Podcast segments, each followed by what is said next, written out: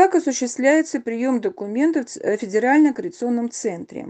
Он осуществляется в рабочие дни в соответствии с графиком, который размещен на его сайте.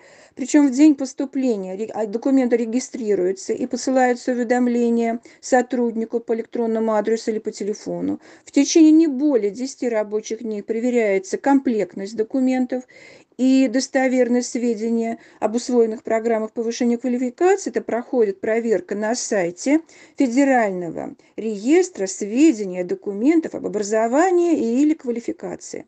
Потом передаются документы электронно не позднее 15 числа каждого месяца ежемесячно э, Центральную э, аккредитационную комиссию, либо Э, аккредитационную комиссию, которая сформулирована в субъекте Российской Федерации. В случае некомплектности документов или недостоверности сведений о программах повышения квалификации э, направляется уведомление об отказе с разъяснением причины по электронному адресу или по телефону. При устранении этих замечаний сотрудник вправе предоставить новые документы Федеральный аккредитационный центр.